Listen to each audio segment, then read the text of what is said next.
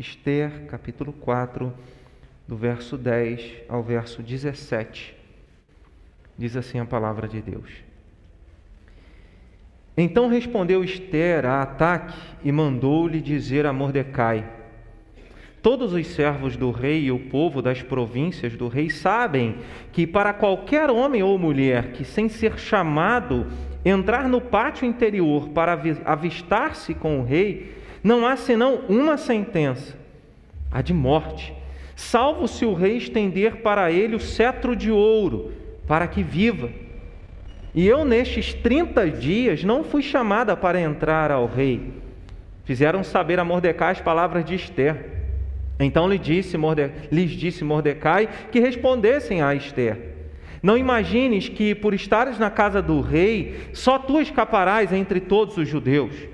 Porque se de todo te calares agora, de outra parte se levantará para os judeus socorro e livramento. Mas tu e a casa de teu pai perecereis. E quem sabe se para conjuntura como esta é que fostes elevada a rainha? Então disse Esther que respondesse a Mordecai: Vai, ajunta a todos os judeus que se acharem em Suzã, e jejuai por mim, e não comais, nem bebais por três dias, nem de noite, nem de dia. E eu e as minhas servas também jejuaremos. Depois irei ter com o rei, ainda que é contra a lei. Se perecer, pereci. Então se foi Mordecai e tudo fez segundo Esther lhe havia ordenado. Que Deus nos abençoe na meditação da Sua palavra. Você acredita em acaso ou em destino? Não perguntei se você acredita no destino.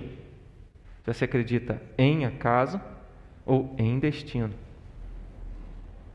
Porque destino não é uma pessoa. Então não é no. Né? É em. Será que você resolveu vir aqui hoje? Foi você mesmo que decidiu vir à igreja hoje? Foi por acaso que você entrou aqui? Às vezes acontece isso, né? Nós ouvimos histórias de pessoas que estavam passando em frente à igreja, eu já ouvi isso. Ah, estava escutando louvor. Dificilmente fala da mensagem. Né? Estava escutando louvor e resolvi entrar. Alguma coisa me puxou. Será que existe acaso para a gente vir à igreja? Será que nós decidimos vir aqui? Ou você foi trazido aqui? Ou foi algo que aconteceu durante a semana com você e você pensou assim: não tem outro jeito, esse domingo eu tenho que ir à igreja. pode ter sido. Né? Aconteceu alguma coisa, você teve alguma experiência, falou assim: sim, domingo eu tenho que ir à igreja, não posso deixar de ir à igreja. Né? Aconteceu alguma, pode ter acontecido, e aí ajudou você a tomar a decisão de estar aqui hoje. Quantas perguntas, né? Não, acho que não sou só eu que, fico, que penso nessas coisas, né? Será que realmente nós temos a noção de tudo o que acontece e do porquê acontece? Será que a gente tem a noção disso tudo? do porquê o mundo está como está. Parece que está tudo tão bagunçado. E, e, não basta isso. Às vezes, quando a gente olha para o mundo e fala assim, o mundo está bagunçado, é, a gente vai tentando, mas quando você olha para a sua vida e vê que sua vida está bagunçada, parece que você desanima, né? Quando é o mundo, a gente até tenta levar. Agora, quando é a nossa vida, que parece estar desregulado, fora do eixo, a gente não encontra muita força para seguir. E, e é importante a gente pensar nisso e saber que, a despeito de qualquer situação, existe um Deus conduzindo a história. Existe um Deus que está no controle de tudo. Esse, esse texto lido é quase que um resumo do livro de Esther, no capítulo 4, principalmente o verso 14, que mostra a ação de Deus. Ah, é estranho a gente pensar e olhar para um livro na Bíblia que não aparece a palavra Deus não fala de Abraão, não fala dos patriarcas, não fala em nenhum momento da aliança de Deus com o seu povo. Estranho, porque esse livro está na Bíblia. Não aparece Deus, não aparece Abraão, não fala de Israel. O rei Assuero, conhecido também como Xerxes, pai de Artaxerxes, tantos nomes difíceis, né? E esse rei foi filho de Dario. O rei Ciro, o imperador Ciro, do Império Medo-Persa, havia feito o decreto. Deus me determinou que eu libertasse o povo judeu e que eles voltassem para Jerusalém e reconstruíssem o templo de Jerusalém. Aí Ciro faz o decreto, começa a voltar e um povo volta com Zorobabel. Primeira comitiva. Depois o povo começa a construir lá e, e começa a reconstruir a cidade, tem uma pausa. E aí vem o imperador Dario, que é o pai de Assuero, e também nesse tempo Daniel, né, a gente conhece a história de Daniel, que são histórias é, que acontecem nessa época. Daniel então é levantado como um grande homem de Deus.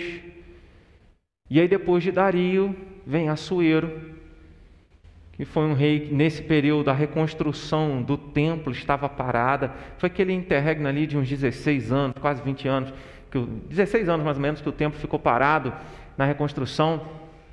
E aí a, a se levanta, e é o período da história da Rainha Esther. Se a gente fosse colocar em termos históricos, seria assim: é porque o livro de Esdras, os primeiros capítulos, falam do decreto de Ciro e fala da primeira comitiva de Zorobabel. Então, capítulo 1 e capítulo 2. Em capítulo 2 e o 3 seria o livro de Esther. A gente poderia colocar assim. Né? E aí depois, então, dessa história de Esther, do rei Assuero, do rei Xerxes, que viria a história do rei Artaxerxes, que seria a época de Esdras, e depois, mais no final, a época de Neemias com a reconstrução dos muros de Jerusalém. Então aí a gente situa é, o momento que o texto que a história aparecem o rei Assuero, o rei Xerxes, ele fez um banquete para mostrar a glória dele, mostrar o poder dele. Alguns historiadores dizem que ele fez isso para mostrar o poder dele e, e, e conseguir mais exércitos para lutar contra os gregos, né, que já estavam ali nas regiões. A gente sabe que depois do Império Persa viria o Império Grego. E aí ele dá um banquete e por, mostrando a glória dele, mostrando o poder dele, tudo que ele possuía. E por sete dias ele fez uma grande festa, dando bebida à vontade, comida à vontade para todo mundo. E ele estava cercado, no, na nossa tradução diz o escol, que era a elite da época. E ele querendo mostrar a, a, como ele era poderoso, quis mostrar também que ele tinha uma bela esposa. E ele chamou, determinou lá que Vasti, que era a rainha na época, a esposa dele, é, aparecesse. E aí existem conjecturas, por que, que ela não foi? Alguns imaginam que ela não foi simplesmente por desobediência, porque ela não queria atender um capricho do rei. Outros acham que ela não foi porque é bem possível que o pedido dele, quando o texto diz para mostrar a formosura dela, ele queria mostrar a formosura dela porque ele, ele queria que ela aparecesse nua ali, é, para mostrar ela nua para todos os, os convidados dele. E ela não foi. E aí então os conselheiros do rei disseram: Olha, os jovens conselheiros do rei, todo mundo vai ficar sabendo que a rainha Vasti distratou o rei e humilhou o rei na frente de todo mundo. Então o rei tem que fazer um decreto, né? Fazendo agora, ó, vamos mandar uma carta para todo o rei, vamos recolher todas as mais belas, vamos depor, tirar Vasti do cargo de rainha, vamos escolher mulheres as mais belas e dentre as mais belas, o rei vai escolher a mais bela para que seja rainha no lugar de Esther. Assim as mulheres vão ficar sabendo e as mulheres não vão se levantar contra os homens da casa né? e, e, e humilhar os homens do próprio lar. E assim o rei fez. Fez um decreto, reuniu todas as belas virgens do reino e, e dentre todas ele escolheu Esther. Esther criada pelo seu tio. Algumas traduções colocam primo, mas é por causa do, do parentesco, né? Algumas traduções têm essa dificuldade, mas a maioria entende que era o tio, virtude da idade, né? Porque Mordecai que criou Esther, Esther já na sua infância perdeu os seus pais, o pai e a mãe, órfã, foi criada pelo seu tio e nasceu já em cativeiro, nunca conheceu a sua terra, nunca conheceu a terra do seu povo. Alguém poderia olhar para ela e dizer assim: é, é, essa vida é muito triste, ela não pôde escolher nem o marido dela, ela foi escolhida. E a família dela surgiu num, numa questão de simplesmente de um desejo do rei, de um capricho do rei de mostrar sua, seu poder. Então, até isso alguém poderia dizer: tudo desestruturado, tudo de cabeça para baixo, nada dando certo, talvez ela teria até uma vida melhor ali como esposa do, de Açoeira. Mas alguém poderia olhar e dizer assim: olha, que vida é essa, né? E aquela vida que tinha tudo para dar errado. Deus usa aquela vida que tinha tudo para dar errado.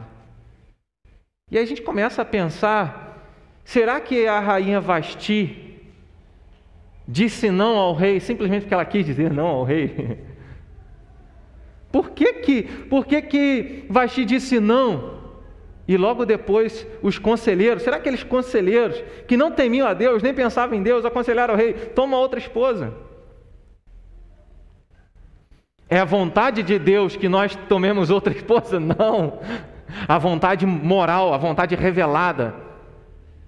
E aí a gente aprende que, embora Deus esteja no controle de tudo, nós não responsabilizamos pelas ações mais, pelas ações ruins. Que às vezes a gente diz assim: não, se Deus está no controle de tudo, então Deus é responsável pelo mal no mundo. Não. Nós somos. Satanás é, os demônios são em nós. O ser humano, pecador, é responsável. E aí o que acontece a partir daí? A história diz que depois que rainha, a Esther foi feita rainha, ah, o rei Assuero quis é, colocar um homem dentre todos os seus príncipes como o mais elevado, algum, um deles que governava uma das cidades, né? tinha ali certo domínio, então ele coloca acima de todos os príncipes, chamado Amã. E Amã não gostava dos judeus, não gostava de Mordecai, principalmente depois que o rei havia determinado que todo mundo tinha que se curvar diante de Amã, e Mordecai era o único que não fazia isso. Eu não vou me curvar diante de um homem. Ele não fazia isso. E aí Amã ficava mais estressado ainda, mais irado ainda. E aí, em conselho com os seus amigos e com a sua esposa, ele resolveu fazer uma forca para nela pedir ao rei que enforcasse Mordecai. Ele fez a forca num dia, para que no dia seguinte estivesse no palácio pedindo ao rei Assuero que enforcasse Mordecai, porque Mordecai não se curvava diante dele. Naquela noite, o rei Assuero não conseguiu dormir. Você acredita que até insônia é possível que Deus faça a gente ter? E quando você não consegue dormir, você não tem que pensar assim: eu não consigo dormir. Meu Deus, tem que tomar um remédio. Talvez seja Deus te acordando para você orar. Orar por alguém. Aí você pergunta, Senhor, por quem que o Senhor quer que eu ore? Aí começa a orar. Isso já aconteceu comigo. Embora as nossas experiências não são regras, né? não são doutrinas. Mas mostram para nós que algumas circunstâncias que acontecem não são fruto do acaso, ah, porque tinha que ser.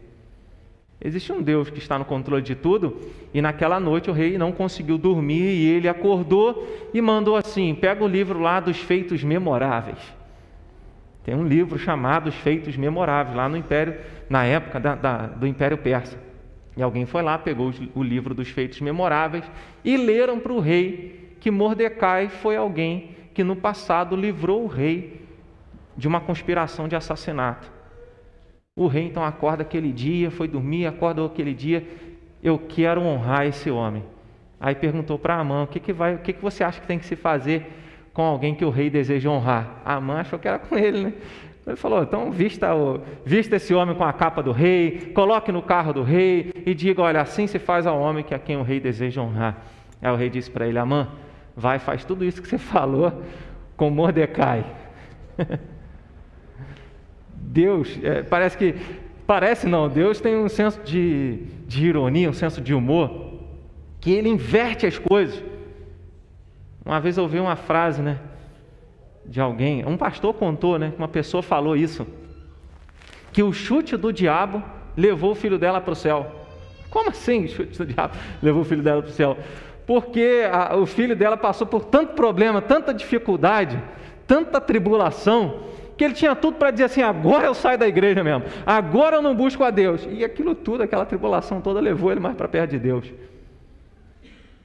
É uma expressão é, engraçada, mas que não deixa de, de ter uma verdade que mostra que Deus está no controle de todas as situações. Bem, é muito contexto para a gente falar de um texto pequeno. Mas o que esse texto ensina para nós é que existe um Deus no controle de tudo, no controle de tudo. E quando a gente fala sobre isso, a gente está falando da providência de Deus. O Deus provedor não é aquele que simplesmente dá a, a comida para nós, dá o pão de cada dia. A providência de Deus revela um Deus que controla tudo que acontece no universo. A providência de Deus conduz o mundo. E como eu falei desde o início, a providência que conduz o mundo mostra um rei que está ali revelando toda a sua glória, que tem ações de, de, de insensatez, sem sabedoria alguma, que escolhe uma outra rainha, uma rainha que não quer estar na presença do rei, uma menina nascida é, como uma escrava, é, órfã, é, sem recursos, mas é escolhida e colocada, sai do lugar mais baixo e passa ao lugar mais alto. É esse Deus que, que conduz o coração das pessoas e faz com que conselheiros aconselhem de acordo com os planos dele. Então, quando nós olhamos para a história do nosso mundo, para quando nós olhamos para as circunstâncias da nossa vida, nós precisamos entender que fora de nós, que é o mundo, existe um Deus que conduz, que tem um plano reto. Deus não escreve certo por linhas tortas. o plano dele é perfeito, o plano dele é reto e vai seguindo. Amã conspira, ele quer matar os judeus, e aí é, esse livro de Esther tem um propósito. O livro de Esther tem um propósito de explicar o surgimento da festa do Purim. A palavra pur significa sorte, Purim, nossas sortes. Porque num determinado dia, Amã, conversando com a Sueira, disse assim: Vamos lançar sorte e ver um mês no ano para a gente realizar alguma coisa. Aí eles lançaram sorte escolheram um mês que seria praticamente um ano depois, dali um ano, 12 meses depois. Aí, logo que depois que escolheu o mês que se faria o decreto do rei, a mãe entra com a história: olha, tem um povo aí que está vivendo em Suzã, que está espalhado pelo seu império, nas 127 províncias, que sempre se levantou, sempre trouxe problema para o império. Então, quero pedir ao rei que dê autorização, que em todo o império se dê autorização para as pessoas matarem os judeus. E eu vou dar para o cofre do império 10 mil talentos de prata. Opa, falou em dinheiro, se compra qualquer coisa, até a vida humana. Né? E assim a Suer fez, tirou o anel do dedo e falou: Toma, faz o que você quiser, escreve a carta, carimba aí com o meu anel, e você tem autorização para matar todos os judeus. O decreto era para ser realizado ali um ano, então, para espalhar a notícia, né, os correios foram levando, não tinha SEDEX, né, não tinha é, SEDEX 10, era dia, eram dias que levava para correr o império inteiro, e a carta foi enviada. E os judeus passaram a chorar, a lamentar, a jejuar por causa daquela sentença de morte que eles haviam recebido. E aí, olha como Deus muda a situação. A rainha Esté fica sabendo, é nesse momento que aparece essa história do capítulo 4, quando Mordecai manda avisar Esther do que estava acontecendo, que ela ficou sabendo que o tio dela estava jejuando e orando, estava entristecido, chorando e lamentando. O que está acontecendo, tio? Olha, Amã mandou e, e, e, conversou com o rei e eles fizeram esse decreto para matar todos os judeus. E o prazo daqui a um ano. Isso foi na época de março e abril. Então, março do ano seguinte, volta do ano 440 e pouco, 480 e pouco, agora não lembro. E aí, dali um ano mais ou menos, todos os judeus seriam mortos. Aí Mordecai falou: peça ao rei, então, vá lá, intercede por nós. Você está aí no palácio, né? intercede por nós. E Rainha Esther falou: Olha, tem 30 dias que eu não vou diante do rei, 30 dias ele não me chama. É, imagina só, né? Em 30 dias. É, é, possível que alguns casais fiquem assim, né? 30 dias sem se ver, um no lado, outro no outro, mas não é o ideal. Né? E aí, 30 dias que o rei não me chama. E é certo, como a lei diz, se alguém aparecer diante do rei sem ser chamado, é sentenciado à morte. Não posso ir lá. Mordecai fala: olha, se você se calar agora, de outra parte vai levantar um livramento de Deus para a gente. Mas não pense que você, por ser rainha, vai ser livrada sendo judia. Então ela diz: olha, então vamos jejuar e orar. A Bíblia ensina a gente a jejuar e orar. Não como uma mandinga, uma receita mágica é, dizendo, eu vou jejuar, orar e tudo vai ser transformado. Não, jejuar, orar para demonstrar a nossa dependência de Deus, né, a nossa necessidade de Deus. E aí assim eles fizeram, ela jejuou e orou e buscou o Senhor.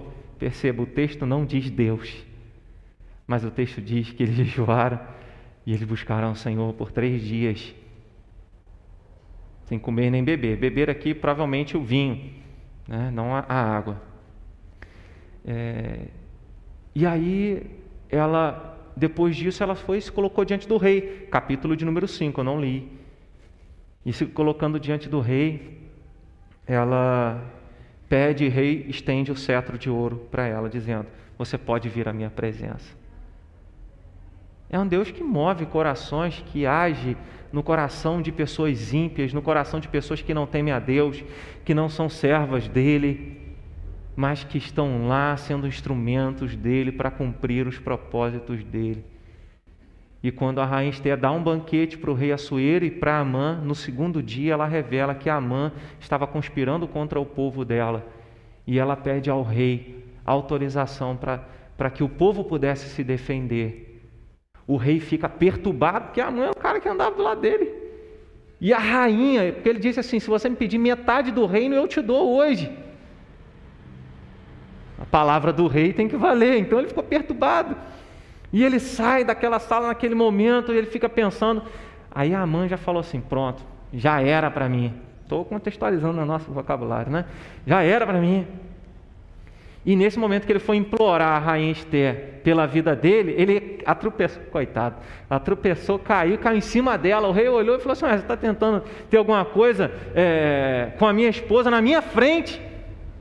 Aí algum servo mais que depressa, por que, que esse servo falou isso? Será que não foi Deus que viu, que mandou isso? Ainda que ele tenha dito, porque ele falou assim: Rei Açoeiro, tem uma forca que Amã construiu anteontem. E ele construiu essa forca para matar Mordecai, quem o Senhor honrou. Aí o rei mandou, então forque ele nessa forca que ele fez. Quem faz o mal, colhe o mal, né? Aquilo que a gente faz pelos outros, uma hora volta. Ainda que não volte nessa vida, no dia do juízo final vai chegar. E assim Deus livrou, e aí o rei Assuero deu autorização para que Mordecai e a rainha Esther fizessem uma outra carta dando autorização para que todos os judeus em todos os lugares tivessem autorização para se defender. E assim eles fizeram. E assim os judeus passaram a celebrar a festa das sortes, que expressava a salvação de Deus sobre os inimigos. E assim a gente aprende que Deus está no controle de todo o universo. A sua providência conduz o mundo. A sua providência conduz as nossas vidas, a minha vida e a sua vida. Eu só contei a história hoje. Né? Eu preparei um outro sermão. Escrevi outras coisas, mas acabei contando só história. Mas esse texto nos mostra um Deus que está cuidando de nós, um Deus que, que não tem acasos para Ele. Esses dias eu li uma frase num perfil é, do pastor John Piper, e ele, e ele fala sobre missões, mas ele tem uma frase que ele diz assim: a providência de Deus é imparável. Você pode ter o inimigo que tenta colocar situações, inimigos que se levantam, dificuldades na sua própria vida, problemas no universo, problemas em todas as coisas. Alguém, ah, são meus esotéricos, né, que falam: ah, o universo está conspirando contra mim. Né? Tem situações, não tem universo que conspira, o universo não é uma pessoa. Né? Ah, o universo está conspirando a meu favor. Não tem universo, tem Deus. Deus é uma pessoa, o universo não é uma pessoa. E aí pode estar virando tudo de cabeça para baixo. O mundo pode estar de cabeça para baixo, mas eu quero te lembrar nessa manhã que existe um Deus que, segundo a sua providência, conduz a sua vida. Ele tira uma menina da escravidão e eleva ela à posição de rainha. Deus fez isso também com José. José, ele disse aos irmãos dele, os irmãos dele já estavam com raiva, preocupados, o que, que ele ia fazer, o que, que José ia fazer depois da morte do pai. Aí José fala: Não fique com raiva de vocês, Deus me enviou à frente de vocês para que se conserve muita gente em vida. José estava dizendo aos irmãos: Foi Deus quem conduziu a minha vida pelas tribulações, pela prisão, pela escravidão, pelas acusações mentirosas, pelo esquecimento, pela inveja de vocês. Foi Deus que conduziu a minha vida e não vocês. Sabe, existem pessoas que põem culpa em tudo. Ah, é o diabo. Ah, é a vida. É, ninguém gosta de mim. Ficam se lamentando, ficam murmurando, ficam reclamando. Mas a palavra de Deus nos lembra que a nossa vida não é conduzida por murmurações, reclamações e pelo diabo, pelo inimigo que anda ao nosso derredor tentando nos destruir. A nossa vida é conduzida pelo Senhor Deus Todo-Poderoso, cuja providência dele é imparável. Não tem nada que alguém possa fazer nessa vida que pare o plano de Deus sobre cada um de nós. Se é bom ou se é mal, o plano de Deus não para. Ou a gente confia nisso e tem coragem para viver e enfrentar o que a gente tiver que enfrentar, ou a gente não vai dar conta. Mordecai fala para sua sobrinha, né, que é o verso 14, que é um verso chave. Se você se calar agora, de outra parte vai se levantar para os judeus socorro e livramento. Em outras palavras, Deus conduz o mundo. Se você não fizer, alguém vai fazer. Então não tem esse negócio. Se eu não fizer, ninguém faz, né? Não tem isso. Então a providência de Deus conduz o mundo. E depois ele diz: E quem sabe se para conjuntura como esta é que foste levada a rainha. Eu quero que você pense o seguinte: tudo que aconteceu na vida da Esther era um plano de Deus para que ela chegasse a ser rainha, e como rainha, para que, segundo as atitudes dela, ela jejuou, ela buscou a Deus, ela, ela arriscou a própria vida dela, né, se colocando diante do rei, contando com, com a misericórdia do rei, estendeu o cetro é, dele, cetro de ouro para ela, para que ela pudesse estar na presença dele. Então ela teve coragem ela confiou em Deus, que Deus era poderoso para mudar toda e qualquer situação e fazer com que ela encontrasse favor e graça diante do rei Assuero. Então, a cada lugar, cada momento, se hoje estou aqui, nesse lugar aqui, é um plano de Deus. Se você está aí, é um plano de Deus. Se você tem passado lutas, dificuldades, se você tem experimentado vitórias, o lugar onde nós estamos faz parte da condução de Deus em Sua providência. A condução dele na nossa vida, a nossa vida não é acaso, mas segue um, um, um rumo, um curso que Deus planejou. Antes de tudo, a gente aprende isso com Jesus. Jesus falou: O filho do homem vai, como está escrito. Jesus falou para Pilatos: Nenhuma autoridade teria sobre mim se do alto não fosse dada a você. Então ele está dizendo, Jesus mostra isso para nós. Ele sabia que ele veio com o propósito de entregar a vida dele. Aí ele mostra também para os discípulos que Deus tem um plano para os discípulos. Jesus falou para os discípulos, João 15, 16: Não foram vocês que me escolheram, eu escolhi vocês e designei vocês para que vocês possam ir e dar frutos. É um plano de Deus. Jesus falou assim: como o Pai me enviou, eu envio vocês ao mundo. É um plano de Deus.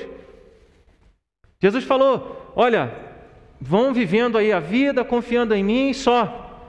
Não, ele diz: façam discípulos. Tem um plano, tem um propósito.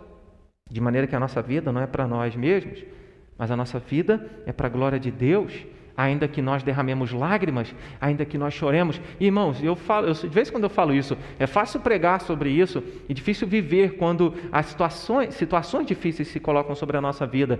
Pensa, é, como eu notei aqui, no caso de Maria e Marta, que mandaram um recado para Jesus: Senhor, Lázaro, teu amigo, nosso irmão, está quase morrendo. Venha depressa para curá-lo. Aí Jesus diz assim: Esta enfermidade não é para a morte, e sim para a glória de Deus, a fim de que o Filho de Deus seja por ela glorificado. Eu quero ir além. E se aquela morte fosse para a glória de Deus? Porque eu não posso transformar esse texto, essa declaração de Jesus, dizer assim, que sempre quando é para a glória de Deus, Deus cura, Deus faz um milagre, porque nós sabemos que na prática não é assim. Que muitas vezes nós oramos e Deus não nos atende do jeito que, que nós queremos. Que nós sofremos, que nós derramamos lágrimas. E de fato, Lázaro morreu. Mas Jesus tinha um plano para ele. Deus tinha um plano para usar o filho dele para ressuscitar Lázaro. Eu não sei quem depois morreu primeiro, se foi Lázaro, se foi Marta, se foi Maria. Mas se Lázaro morreu primeiro depois do que elas, elas tiveram que chorar ele de novo. Porque Lázaro não está vivo até hoje. Ele está aguardando a ressurreição.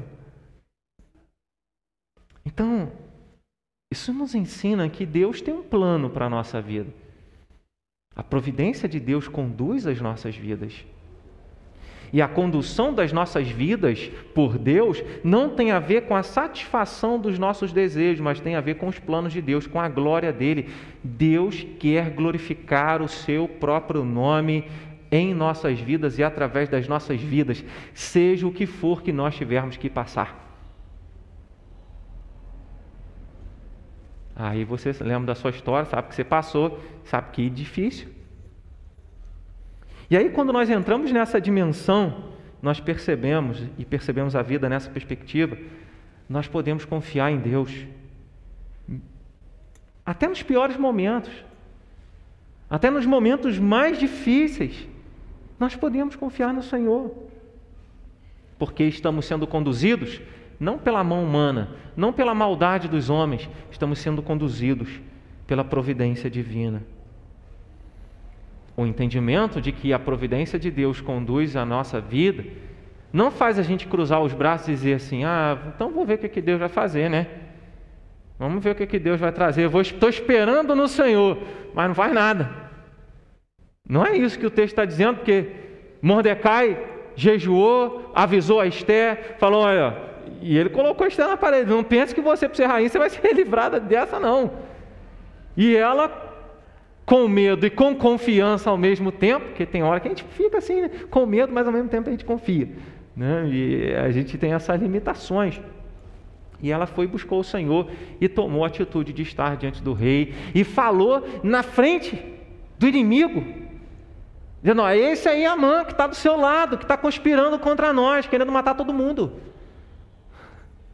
Corajosa ela. Porque se o rei tivesse falado, não aceitado, falado, não, você está falando contra o meu, o, o meu melhor amigo, morra você. O rei não voltou atrás no decreto dele. Diz: não se pode voltar atrás num decreto. Ele não mudou o decreto que dizia que as pessoas podiam matar os judeus. Mas ele fez um outro decreto, redigido lá por Mordecai, que dizia que todos os judeus poderiam se defender. E diz que quando esse decreto foi baixado em todo o império, um temor de Deus bateu no coração de todo mundo e todo mundo ficou com medo dos judeus. Não quero nem falar que eles mataram ali em todo o império setenta e tantos mil, setenta e tantas mil pessoas que eram inimigas dos judeus. Mas não é isso que o texto está ensinando, que a gente tem que se alegrar na morte das pessoas. Né? O texto está ensinando que a providência de Deus, além de conduzir o mundo, além de conduzir as nossas vidas, conduz a nossa salvação. E essa é a grande mensagem da celebração da festa do Purim. Esta é a grande mensagem da celebração da festa das sortes. A festa das sortes diz: Deus está no controle disso tudo. Deus opera a nossa salvação.